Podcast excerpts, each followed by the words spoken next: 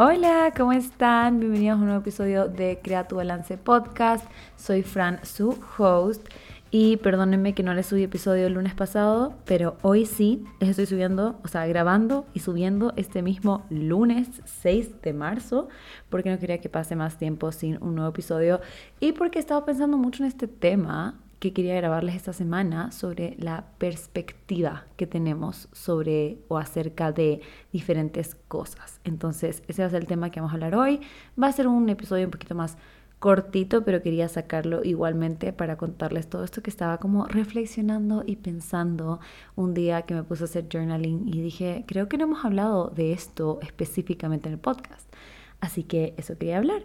Pero antes quería darles un pequeño como update de mi vida y de lo que está pasando en este momento porque les he estado mostrando en Instagram algunas fotitos, algunos videos de unos perritos y no les había contado que Lulu, que es la perrita de Flo, de mi hermana, tuvo perritos. Tuvo perritos en enero de este año.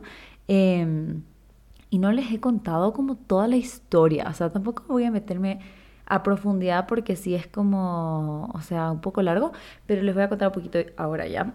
Em, pero, o sea, ajá, Lulu tuvo sus perritos el 17 de enero para ser exacta y el veterinario siempre nos dijo como que los perritos hacen todo solo y no sé qué Em, pero nosotros vimos un montón de videos con la flor, estamos viendo qué hacemos cuando Lulu ya dé a luz y tenga todos estos perritos. Y aprendimos muchísimo y literalmente me sentí como toda una doctora cirujana, aunque no hice nada, o sea, Lulu literalmente hizo todo, pero sí estuvimos ahí como ayudando cualquier cosa, eh, lo que decía el video de como que si es que no está respirando alguno de los perritos, tenías que como que ayudarle. Entonces, ajá, literalmente fue toda una experiencia y es una locura pensar que ya casi han pasado dos meses, o sea, ocho semanas desde ese día, porque ya las ocho semanas cada perrito se va a su casa.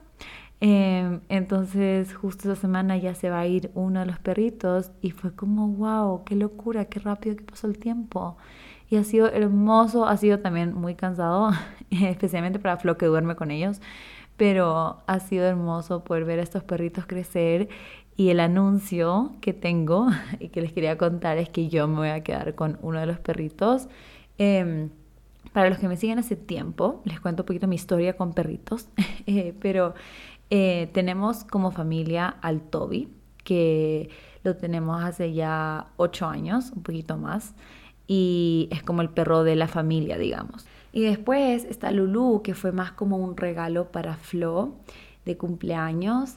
Entonces, ajá, tenemos al Toby y a Lulu en la casa, pero ninguno es como mío, en el sentido de que cuando yo me mude, que va a ser pronto, porque ya estoy viendo departamentos y todo eso, y me quiero mudar cuando, bueno, Todavía no, pero como que ya me voy a graduar de la universidad, entonces ya estoy empezando a ver y prepararme para ya independizarme. Entonces, ajá, yo no me iba a quedar ni con el Toby ni con Lulu porque mis papás se quieren quedar con ellos y porque, bueno, Flo se va a ir a la universidad y no va a poder estar aquí, pero quiere que la Lulu se quede con mis papás porque los va a visitar más a ellos y todo eso, y yo lo entiendo completamente.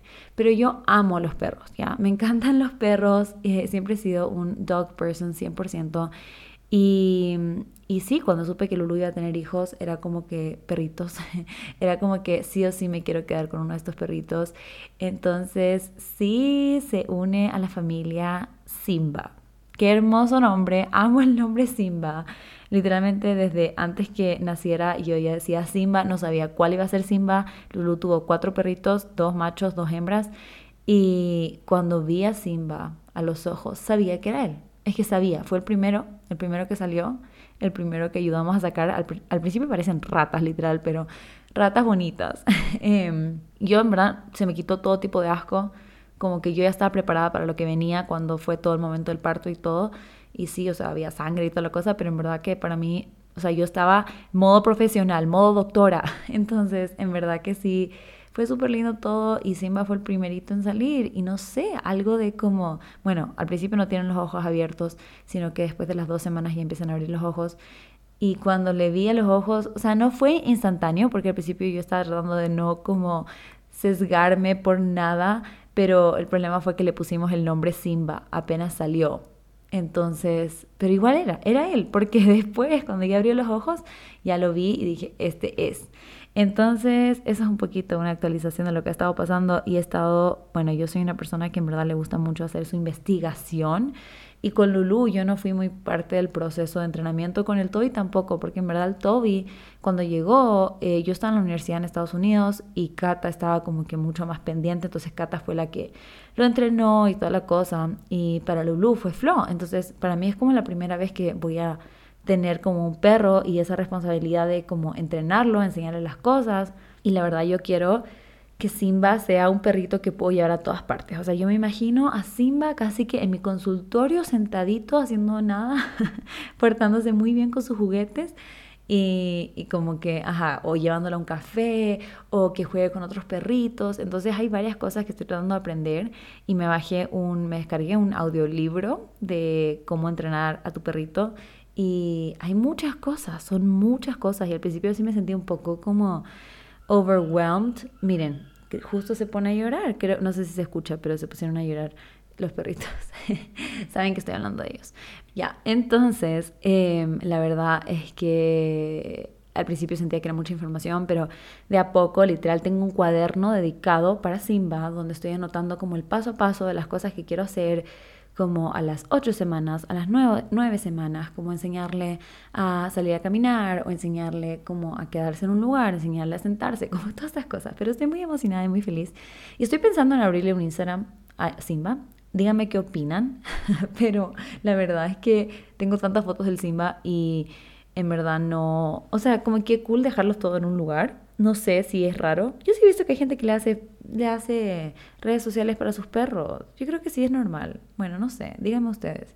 Pero sí creo que lo voy a hacer para, más que nada para mí, o sea, para yo poder tener en un mismo lugar como todas estas memorias de cuando era chiquito, cuando va creciendo, porque es, es un perro que va a crecer mucho más. Entonces, como para ir guardando todo eso, que no se me pierda en el celular y que no se me llene la memoria del celular. Entonces, sí. Pero perdónenme que me pasé como casi ocho minutos hablando de esto, pero bueno, solo era como un pequeño update de algo que es súper importante en mi vida en este momento, literal, mi nuevo bebé.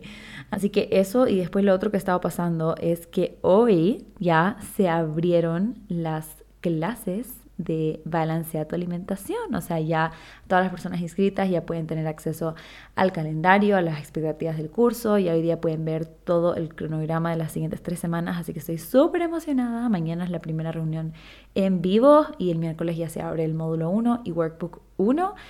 Y estoy tan feliz de poder ver este proyecto ya materializarse porque es algo que en verdad quería hacer hace tanto tiempo. Les conté en el podcast anterior, ahí les hablé mucho más a detalle de qué se trata el curso. Sí o sí voy a lanzar otras ediciones, si es que no alcanzas a entrar en esta edición, no te preocupes, voy a lanzar más ediciones porque es algo que me apasiona muchísimo y sé que esto solo es el comienzo.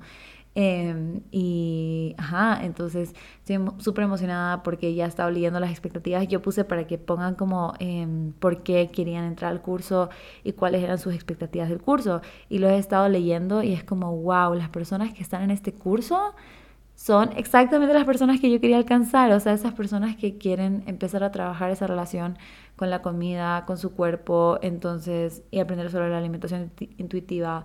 Entonces estoy muy feliz, muy feliz y también por eso está un poquito desaparecida por aquí porque he estado terminando todos los últimos detalles del curso. Así que ese es un pequeño, gran update de lo que he estado haciendo. Y ahora sí quiero hablarles un poco sobre el tema ya del podcast, que son las perspectivas. Em, es un tema que, como les decía, he estado pensando mucho últimamente y que siento que he cambiado mi enfoque sobre esto porque pienso que yo quizás era una persona un poco pesimista o que no veía el lado positivo de las cosas, sino que pasaba algo y era como que siempre como el peor escenario, así como que no, ¿por qué me pasa esto a mí? Como que lo peor que me podría pasar y no le veía como ningún lado bonito de lo que está pasando. Y me he dado cuenta, y no solo yo, pero como personas alrededor mío, como que me han dicho, me encanta que tienes una perspectiva tan positiva sobre las cosas, como que siempre encuentras el lado positivo de las cosas. Y yo como, ¿en serio? Como que, wow, no me he dado cuenta que sí hago eso, que cuando pasa algo y me cuentan algo y como que es algo que técnicamente no tiene como o, no que no tiene un lado bueno, pero tal vez es algo que tú escuchas y piensas que es algo negativo. Yo siempre soy como, ah, pero eso te sirve para esto. O, ah, pero piensa que eso va a ser para, como que siempre estoy viendo como lo bueno. Y, y es como raro para mí pensar porque, como les digo, no siempre he sido así y no sé en qué momento empecé a ser más así, pero quería compartir con ustedes como algunos ejemplos específicos de situaciones que me han pasado a mí en donde hay diferentes formas de ver las cosas. Por eso se llama perspectiva, porque podemos, o sea, puede haber una cosa que le pasa a todo el mundo, una misma cosa que le está pasando a todo el mundo, pero es tan diferente la perspectiva que tiene cada persona sobre lo que le está pasando. Y en verdad que eso va a afectar tanto todo, o sea, va a afectar cómo te sientes sobre lo que te está pasando, va a afectar qué acciones vas a tomar sobre lo que te está pasando. Entonces, está súper lindo poder ir de a poco cambiando la perspectiva sobre lo que nos está pasando pero al mismo tiempo sin hacer como un falso positivismo o cómo se llama positivismo tóxico, que es donde como que no sé, o sea, pasó algo súper malo y tú solo dices, bueno, pero todo está bien, pero como que tengo una casa, un techo y comida, entonces todo está bien. No se trata de eso tampoco, o sea, no se trata de como fingir que todo está bien cuando no está bien, o sea, si pasó algo heavy, pasó algo duro, está bien también reconocerlo, sufrir, sentir los sentimientos que, que estás sintiendo, porque no sirve de nada solo como taparlo, decir que eso no existe y solo pensar que todo es perfecto. Porque tampoco, tampoco, porque ni tú te la crees, entonces eso no sirve. O sea, esto es más de como tratar de darte cuenta de que hay situaciones en donde quizás puedes tener una perspectiva diferente. Entonces ahora si entremos a los ejemplos en sí, tengo algunos ejemplos aquí. El primer ejemplo para mí es haber estudiado una carrera a los 18 años, que fue negocios internacionales, y a los 25 años darte cuenta que realmente lo que te apasionaba era la nutrición. Entonces acá tenemos dos perspectivas. Vamos a hacer como las dos perspectivas de cada cosa. Bueno, en verdad hay mucho más que dos, o sea, hay miles de perspectivas, pero voy a hacer como los extremos ya. Entonces, una perspectiva podría ser como qué pérdida de tiempo. O sea, si tú hubieses sabido a los 18 años que querías estudiar nutrición, tú hubieses ahorrado tiempo, dinero, estudio, ya estarías trabajando a los 22 años cuando te graduaras, podrías estar en la misma etapa de vida en la que están el resto de tus compañeros, porque a mí me pasa mucho que mis compañeros con los que estudié negocios internacionales ahora ya se están casando, o bueno, ya se casaron y algunos ya ahora están teniendo bebés. Y yo ahora recién me voy a graduar de mi segunda carrera. O al revés, mis compañeros ahora de la universidad de ahora como que no saben qué hacer o quieren como que viajar un rato antes de trabajar. Entonces como que a veces siento que, ajá, no calzo con ninguno de los dos de, de, las dos personas o de mis compañeros, de los de antes ni de los de ahora, con lo que estoy haciendo yo en mi vida quizás.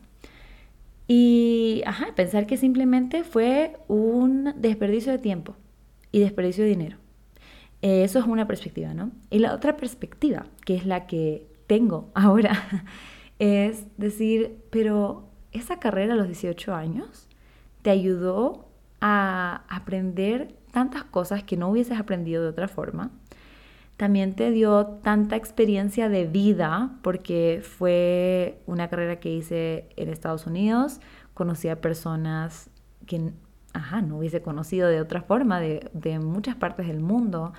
Em, y también quizás a los 18 años yo no tenía esa madurez de poder como quizás captar toda la información de la forma que lo estoy haciendo ahora. Porque a los 18 años yo solo era como que, bueno, quiero un título para empezar a trabajar y como que eso hay que hacer, ¿no? O sea, como un poco siguiendo los pasos que te dice la sociedad que tienes que hacer, como que terminas el colegio, estudias, trabajas, ya. Eh, entonces lo estaba haciendo un poco así, no, no con mucha pasión ni propósito, sino porque me tocaba hacerlo y tenía que hacerlo. En cambio ahora con, a los 25 años estoy como, bueno, ya no tengo 25, pero cuando empecé a estudiar a los 25 años, em, era con otro, otra intención completamente, era como que, wow, esto es lo que me apasiona, esto es lo que quiero hacer. Entonces aproveché y sigo aprovechando al máximo cada clase y cada cosa que aprendo. E incluso si no estoy de acuerdo o incluso si me parece algo que como que está medio eh, pasado del tiempo, no sé, como que cosas que se mantiene como en la enseñanza tradicional que tal vez no estoy de acuerdo, pero igual estoy disfrutando todo, todo, todo.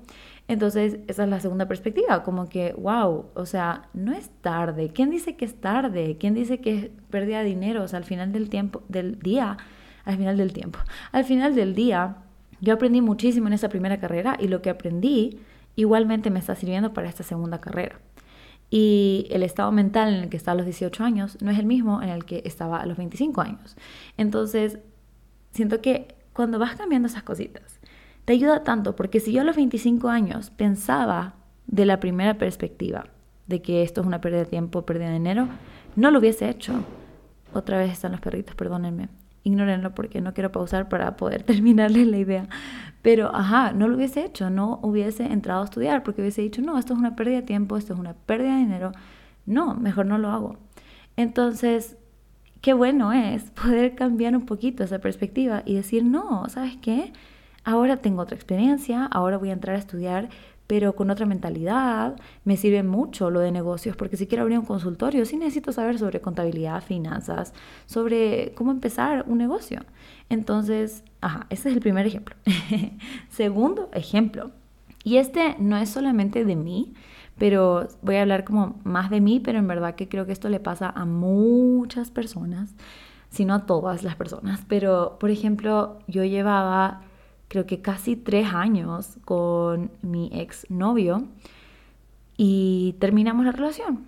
Y una perspectiva podría ser como que qué pérdida de tiempo, fueron casi tres años con una persona, eh, podría haber estado conociendo a más personas durante ese tiempo, pasé todo esto con esta persona pero no sirvió de nada y ahora quién sabe cuándo voy a conocer a alguien más y como que me va a quedar sola para siempre. Como que esa es una perspectiva, ¿no?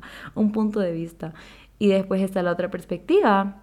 No, antes de decirle la otra perspectiva, solo quiero decir que esto es algo que pasa muchísimo y yo, eh, para mí era una relación de tres años, pero hay muchas personas que son relaciones de 5, 6, 7, 8, 9, 10 años en donde están con una persona y después se termina la relación. Por diferentes razones, ¿no? Hay un montón de razones por las cuales las relaciones pueden terminar.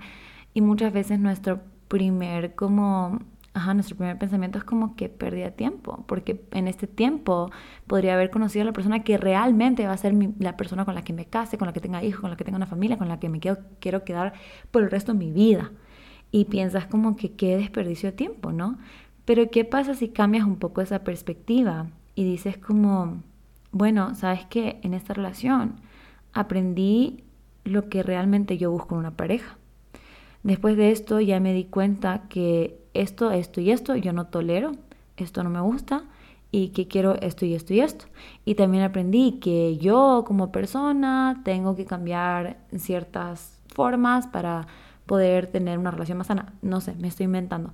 Pero hay muchos aprendizajes en ese tiempo y a veces nos preocupa mucho porque tenemos este como timeline en donde pensamos, a esta edad conozco a mi novio, llevamos no sé cuántos años eh, de novios, después hay que casarse y después vivir juntos y después tener hijos. O sea, tenemos como que todo en orden de cómo queremos que sean las cosas.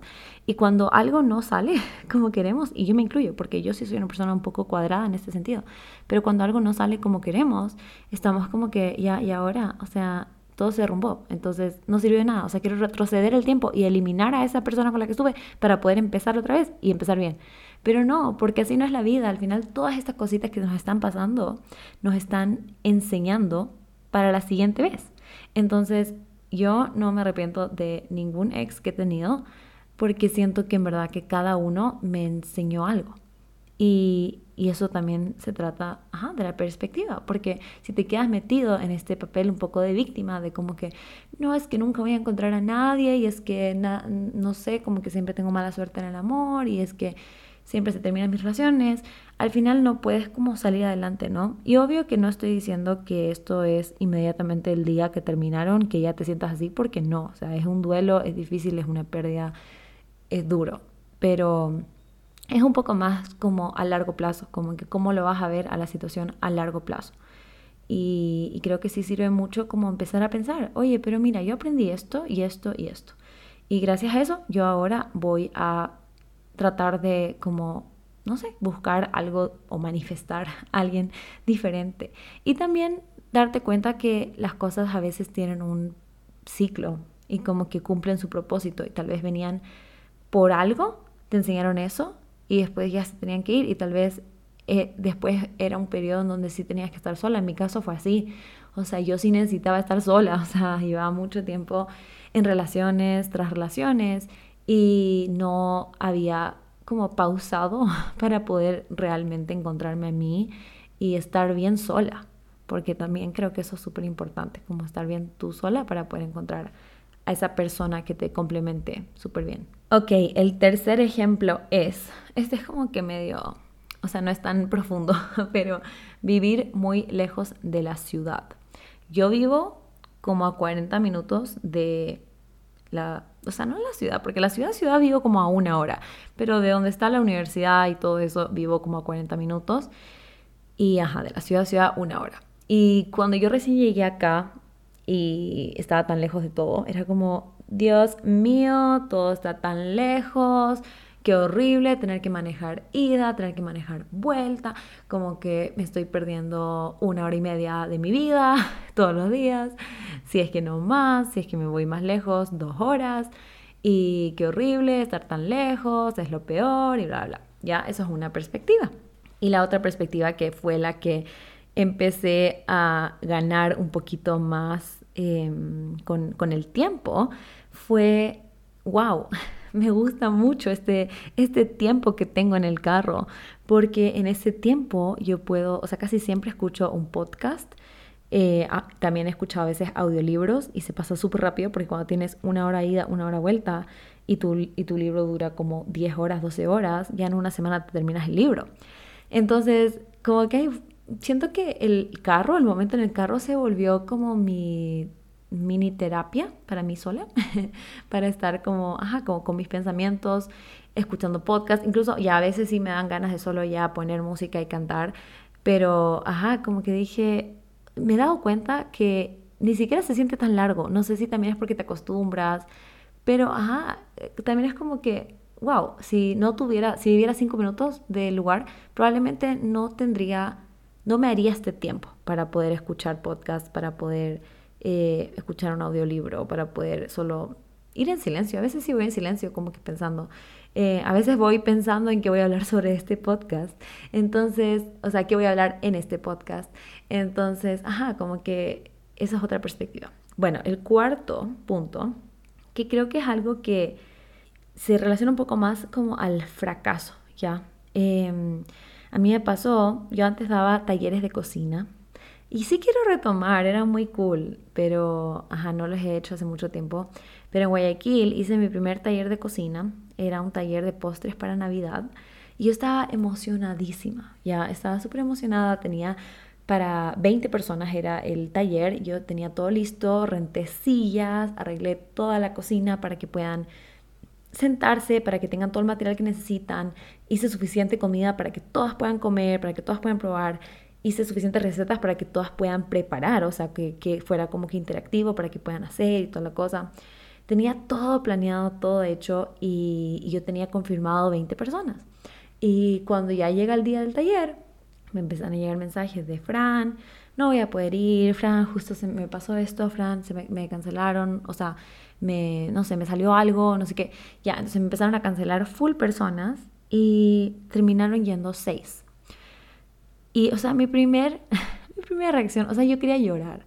Y a pesar que estaba agradecidísima, agradecidísima, ¿cómo se dice? muy agradecida, agradecidísima, no sé, pero muy agradecida de que de esas seis personas que sí fueron hasta el lugar, que disfrutaron a full el taller, solo pensaba como que qué fracaso, qué fracaso que no vinieron las 20 personas. O sea, toda esta comida que a todos los asientos vacíos, yo sí estaba así a punto de llorar, pero sí me puse como, ya me concentré para poder dar el taller antes de, pero cuando terminó el taller se fueron, me puse a llorar. Porque fue como que, o sea, en verdad nadie quiere aprender a cocinar conmigo, a nadie le gustan mis talleres, como que no soy suficiente, la gente no quiere o sea, lo que pasó fue que la gente se inscribió al curso, pero yo no cobré antes. O sea, yo dije como que, ajá, ¿te quieres meter? Dijo, sí, sí, sí, yo me meto, yo sí o sí voy, yo sí o sí, yo sí o sí. Pero nunca cobré. O sea, yo dije, ya me pagas cuando quieras, casi que cuando llegues o cuando, no sé. Como que no puse esas como instrucciones de que tienes que pagarme ahora para confirmar. Entonces, ajá, por eso pasó, ¿no? Y, y en ese momento no lo veía, y creo que sí me tomó mucho tiempo verlo, pero por eso también les comparto ahora, por si te está pasando algo parecido y no lo ves en este momento y ves toda esa parte negra y esa parte oscura y esa parte de como que nadie quiere mi producto o nadie quiere mi taller, entonces para que te des cuenta que sí cumple un propósito y que no necesariamente es tan negativo como tú lo estás viendo, ¿no? Entonces, en mi caso, cumplió el propósito de como demostrarme, Fran, tú no puedes solo hacer un taller y confiar que la gente que te dice voy va a ir. Tú tienes que cobrar antes. Y otra cosa, tienes que revisar las fechas en la cual vas a hacer tu taller, porque justo dice el taller un Black Friday, en donde al parecer hay full tráfico y mucha gente salió a comprar cosas y no te diste cuenta que era esa fecha. Entonces, y entre que podrías quizás haberlo promocionado una semana antes. O sea, al final hay como aprendizajes, ¿no? Y es como que te pasan estas cosas un poco duras, pero es para que puedas aprender. Entonces ahí es cambiar un poco la perspectiva de que, ay, no sirvo, ay, nadie quiere lo que estoy ofreciendo, ay, como que pobre yo, a cambiarlo a como, bueno, ¿qué puedo aprender de esto? ¿Qué me está enseñando este, entre comillas, fracaso? ¿Qué es lo que puedo sacar de esto para que la próxima vez que haga un taller no me pase? Y así fue. Las siguientes veces que hice talleres de cocina se llenaban, la gente le encantaba. También obviamente yo seguí compartiendo mucha información eh, y recetas en Instagram, entonces eso me ayudó a crecer como una comunidad un poco más grande. Pero ajá, como que al final darte cuenta, como hay otra forma de ver las cosas. No solamente esto fue un fracaso, sino que esto fue un aprendizaje. A ver, siguiente. Creo que sí va a quedar un poco más largo de lo que pensaba este podcast. Pero bueno, el siguiente es algo que me está pasando en este momento y que en verdad empezó en enero. Y lo que pasó fue que mi psicóloga cambió sus precios de cita. O, o bueno, él los había cambiado hace un tiempo, pero a mí todavía no me había cambiado porque llevo con ella desde antes de la pandemia. O sea, llevamos mucho tiempo juntas y me había como respetado el precio, pero dijo que ya este 2023 iba a cambiarle el precio a todos. Y subió mucho, o sea, mucho para mí, o sea, de lo que yo tenía presupuestado em, para, por sesión, no me alcanzaba de la forma que lo estaba haciendo. Yo estaba yendo una vez por semana, o sea, teniendo citas una vez por semana con mi psicóloga. Y yo separaba como ese presupuesto para eso, ¿no? Pero ahora... Eh, ya dándome cuenta con los nuevos precios, solo me iba a alcanzar para una vez al mes. Entonces, cambiar de cuatro veces o cinco veces al mes a solo una vez al mes. Y al principio sí fue como que, o sea, al principio la, verdad, el primer día cuando me dijo, me puse a llorar, porque justo estaba también pasando por otras cosas y sentía que como que todo está saliendo mal. Pero bueno, a veces también pasa eso, estamos más sensibles y como que sentimos que todo está mal. Y yo estaba sintiendo eso porque era como que en verdad mis sesiones con mi psicóloga eran lo mejor, o sea, sentía que era un espacio en donde podía contarle todas las cosas que estaba pasando y me ayudaba, me daba mucha claridad, me ayudaba como, era como una guía, entonces era como que ya ahora qué voy a hacer y solo una vez al mes y no sé qué. Y bueno, así fue como mi primer punto de vista, ¿no? Pero después y ahora que ya he tenido tres meses, o sea, tres sesiones, me he dado cuenta, Lulu se puso a ladrar, me he dado cuenta que me ha servido mucho también tener estas semanas en donde puedo reflexionar yo un poco sobre las cosas que están pasando. Y me ha dado como más, ajá, como ese espacio para utilizar mis herramientas, no sé, el journaling, meditar o incluso solamente como sentarme a pensar como que esta situación me está pasando, qué puedo hacer al respecto y, ajá, como que, o hablarlo con alguien más también, pero simplemente me ha ayudado muchísimo a darme cuenta como como a darme un poco más ese espacio para yo también utilizar todo lo que he aprendido en todos estos años de terapia, porque he tenido varios años con mi psicóloga, entonces ha sido como que ya, me dan ganas de como solo llamarla y decir como que, por favor, quiero una cita, pero también es como, no, espérate, a ver, ¿qué podemos hacer? O sea, como utilicemos un poco esas estrategias que ya hemos visto. Y, me, ha, me ha servido y me ha gustado mucho esto de no tener todas las semanas, que no pensé, al principio lo veía como algo malo, como que esto va a ser lo peor, como que, que voy a ir, no sé, como retrocediendo en mi proceso y toda la cosa. Esto va a ser, no va a servir de nada, solo una vez al, mes, ¿de qué sirve? Pero al contrario, como que me ha ayudado a organizar mis ideas. Incluso esta semana tengo mi, mi cita de marzo. Entonces me ha ayudado como a organizar mis ideas y decir como que, ok, mira, hay todos estos temas que me han pasado, que quiero hablar, qué sé yo, de mi relación, de la universidad, de lo que sea, pero ¿cuáles de estas voy a utilizar o quiero hablar en serio, en serio, qué es lo que más me está preocupando en este momento o qué es lo que quiero como un poco de otra perspectiva de otra persona? Y selecciono esas cosas. Y con el resto de las cosas estoy como que ya, ¿de qué forma lo puedo trabajar yo? Y, y me ha ayudado muchísimo a ser un poquito más como independiente en mi salud mental. Entonces, ajá, eso fue algo que tuve que ver para creer, o sea, fue un poco más una perspectiva que, que ya me di cuenta yo ahora con el tiempo, no fue algo que en ese momento en donde me dijo y donde tuve que cambiar los horarios o la cantidad de citas por mes, no me di cuenta en ese momento, en ese momento lo veía como terrible, pero ahora es como, wow, sí ha sido algo que me ha servido muchísimo. Entonces, también si estás pasando por algo similar en este momento, te digo, o sea, si hay lado positivo de hasta las cosas que piensas que no puede haber, o sea, en serio no hay, porque no hay. A veces sí hay, sí hay. A ver, y voy a terminar, voy a terminar con este para no alargar mucho el episodio y también porque estos perritos creo que ya quieren salir, así que mejor voy a ir a sacarlos. Y justo hablando de perritos, este va a ser el último em, ejemplo y es tener un perrito. Porque justo me pasó que me junté con un, bueno, salimos a comer con unos amigos de mi mamá y estaban hablando, porque yo les estaba contando que yo me iba a quedar con Simba, que estaba súper feliz, que estaba emocionada. Y esto también puede ser un poco más como em, un punto de vista, una, una opinión, tal vez no es tanto perspectiva, pero creo que también es perspectiva, porque es la misma cosa que está pasando, pero dos formas de verlo, ¿no? Entonces para mí tener un perrito, o sea, me trae felicidad porque sé que va a ser mi compañero de vida.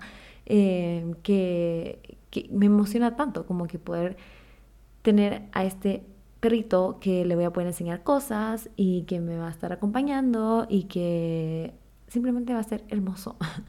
Pero entonces estos, em, este amigo de mi mamá me estaba diciendo como que, pero estás segura, pero estás segura, porque sabes que un perro es un gran trabajo tienes que enseñarle a hacer sus necesidades afuera y tú que vas a vivir en un departamento, vas a tener que sacarlo a pasear un montón. Imagínate también cómo estamos ahora, que era en un restaurante donde estábamos, qué harías con el perrito en este momento y como que diciéndome todas estas cosas de que yo sé que las decía porque sí, un perro es una gran responsabilidad y no es solamente como que, ay, qué cute un perrito, quiero un perrito. No, o sea, si tú quieres un perrito, ya te estás comprometiendo a tus siguientes 12, 15 años de vida a cuidar de este perrito, ¿no?